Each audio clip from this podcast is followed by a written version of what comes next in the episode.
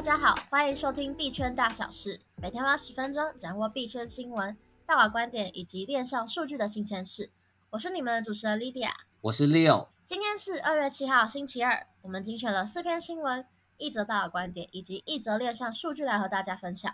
听众们可以点击 Podcast 资讯栏中的连接传送门，搭配今天练习生日报一起收听哦。那我们马上进入今天的第一则新闻。支付巨头 Visa 的加密货币部门负责人 Kai Sheffield，他近日在出席 Starkware Session 二零二三的活动时候透露，目前 Visa 正在以太坊上测试 USDC 支付结算的系统，用来作为 SWIFT 国际结算系统的潜在替代方案。Sheffield 提到，Visa 一直在测试如何实际接受以 USDC 发起的结算支付，从以太坊发起交易，并且在以太坊上以 USDC 结算，并且说明这些都是大额的支付。他特别在加密货币和法定货币的全球结算上面指出，这是 Visa 想要建立肌肉记忆的领域之一。就像我们可以在跨国交易中轻易的将美元兑换成欧元一样，我们应该也要能够在稳定币和传统美元之间进行兑换。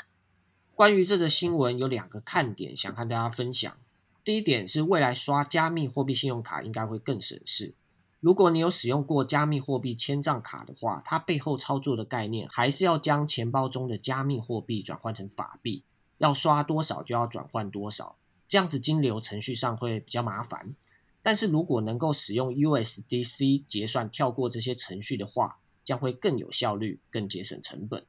第二点是关于 Visa 选择 USDC 而不是选择 USDT 这件事情。因为 USDC 一方面除了有获得纽约金融服务部的许可，它的储备金也逐渐搬家到一个受美国 SEC 监管的货币市场基金里面，可以参考一月三十一号的练习生日报有提到，所以 USDC 相较于 USDT 而言更透明也更合规，某种意义上可以说是由美国政府的挂保证，这也让 Visa 倾向选择 USDC 而不是选择 USDT 哦。接着是社群平台 Twitter，它再出新招。执行长马斯克在二月四号的时候表示，将会开始分享部分的广告收益给内容创作者。不过啊，有订阅 Twitter Blue 的用户才可以获得这笔收入哦。详细的分润比例目前是没有公布的，但是外界猜测，推特可能会在高观看、高转推或者是被 Like 的贴文回复串里面插入一些广告。只要你的推文回复里面有被插入广告，并且已经订阅通过 Twitter Blue 取得身份认证，就可以拿到分润。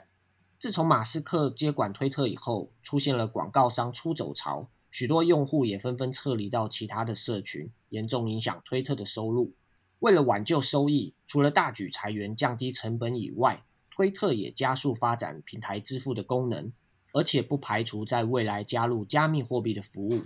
希望成为类似中国大陆微信这样子的万能 App，并且增加收入。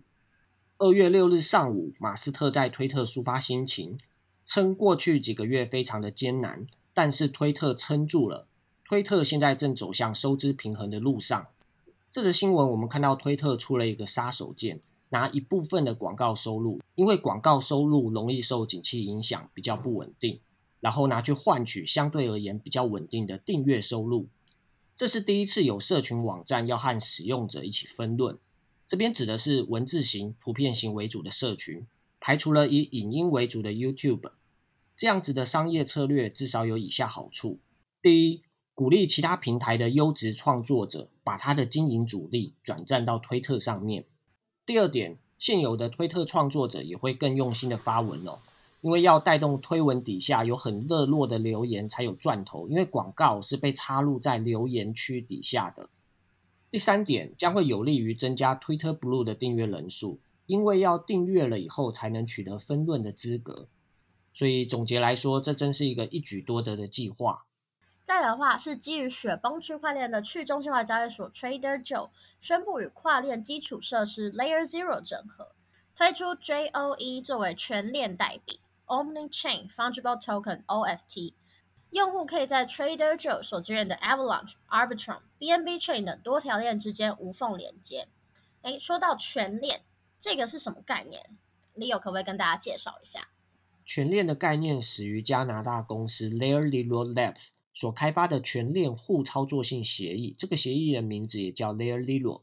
这个协议允许同一个代币横跨多个区块链互动。以这则新闻来说，就是 JOE 代币可以不用再透过中心化交易所或是跨链桥等第三方设施，我们可以直接的在 Trader Joe 交易所里面自由的从一条链移转到另一条链上。它的操作简单，手续费的耗损也比较低，是很有效率的资产跨链移转的方式。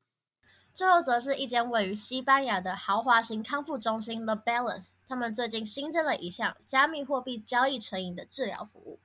根据报道，一名加密货币交易成瘾者 Don 主动联系康复中心寻求协助，因为他曾经有一段时间每周投入高达二十万美元来进行交易。Don 就表示说自己在成瘾的期间睡得很不安稳，会在凌晨的时候起来查看币价，还有投资组合的余额。甚至会在搭乘班机之前，对于没办法上网感到非常焦虑。他在二零二二年市场低迷期间遭受到巨大的损失，并且下定决心要寻求治疗。康复中心 The Balance 的康复计划是让客户入住这个中心四个礼拜。中心服务的项目包括了心理治疗、按摩、瑜伽、骑自行车等等，总计的花费高达七万五千美元的费用。尽管所费不貲，但最终当表示。这帮助他成功摆脱了对加密货币的依赖。一间成瘾咨询服务机构在一篇文章指出，约有一 percent 的加密货币交易者会出现严重的病态成瘾，有高达十 percent 的人还会经历了除了财务损失以外的其他加密货币相关投资的问题。不难想象，假如有人把加密货币交易当成赌博在玩的话，既然有人会因为赌博而成瘾，那的确很有可能会因为加密货币交易而上瘾。接着是今天的币圈大佬观点，《富爸爸穷爸爸》的作者罗伯特他表示，比特币是人民的钱。那我们就来看看他是怎么说的。这位以宣扬财务自由概念出名的罗伯特，在自家的 Podcast 节目中提到，现金在二零二三年如同垃圾一般，美元根本就是假货币，而比特币才是人民的钱。他说啊，我喜欢比特币，并且将它称为人民的钱。即便现在依然对于比特币了解不够深入，但我还是很庆幸能够在它的低点时候买进。罗伯特就认为，美联储开始印钱的时候，比特币的投资者将会变得非常富有。罗伯特清崎可以说是引入“财务自由”一词的先驱。说到财务自由，我最近读一本书，这本书的书名很长啊，叫做《所谓我不投资就是 all in 在法定货币》。这本书的读书笔记有放在今天的日报里面。那总之，这本书的作者高重建认为，财务自由其实是有三层意涵。第一层意涵就是大家常听到的，被动收入足以支撑日常生活的开支。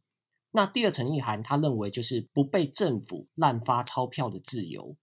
那最终极的意涵就是免于被剥夺资产的自由。那我想，第二层跟第三层意涵，和罗伯特清崎间提出的比特币是人民的钱的概念，可以说是异曲同工之妙哦。因为人民可以自由地选择并持有自己的钱。最后的话，则是今天的链上数据分析。根据链上数据追踪平台 Look On Chain 表示，目前持有最多 GMX 代币的个人地址是加密货币交易所 BitMax 创办人 Arthur Hayes，总计是持有大约二十万枚的 GMX。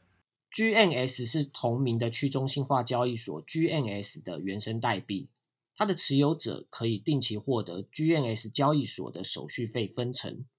目前估计，Arthur 已经从手续费的分成中获得价值一百三十万美元的加密货币奖励。那么，估计他账面上的未实现盈利高达了九百万美元。OK，那么我们今天的币圈大小事节目就到这边啦。除了以上提过的新闻，今天的练习生日报还有提到了。全球申请元宇宙相关专利数量名列前茅的国家还有企业。另外是一篇研究报告，统计了全球共有十一个支持加密货币合法化的国家。大家可以点击资讯栏的练习生圈内的网站链接，观看其他精彩新闻、数据以及观点。如果对节目有任何想法，都欢迎在 Apple Podcast 评论区留言，也别忘了给我们五星好评。或是进入资讯栏的练习生 Discord，还有 Line 的社群，和大家一起及时互动哦。我是主持人 Leo，我是 Lydia，我们明天见，拜拜，拜拜。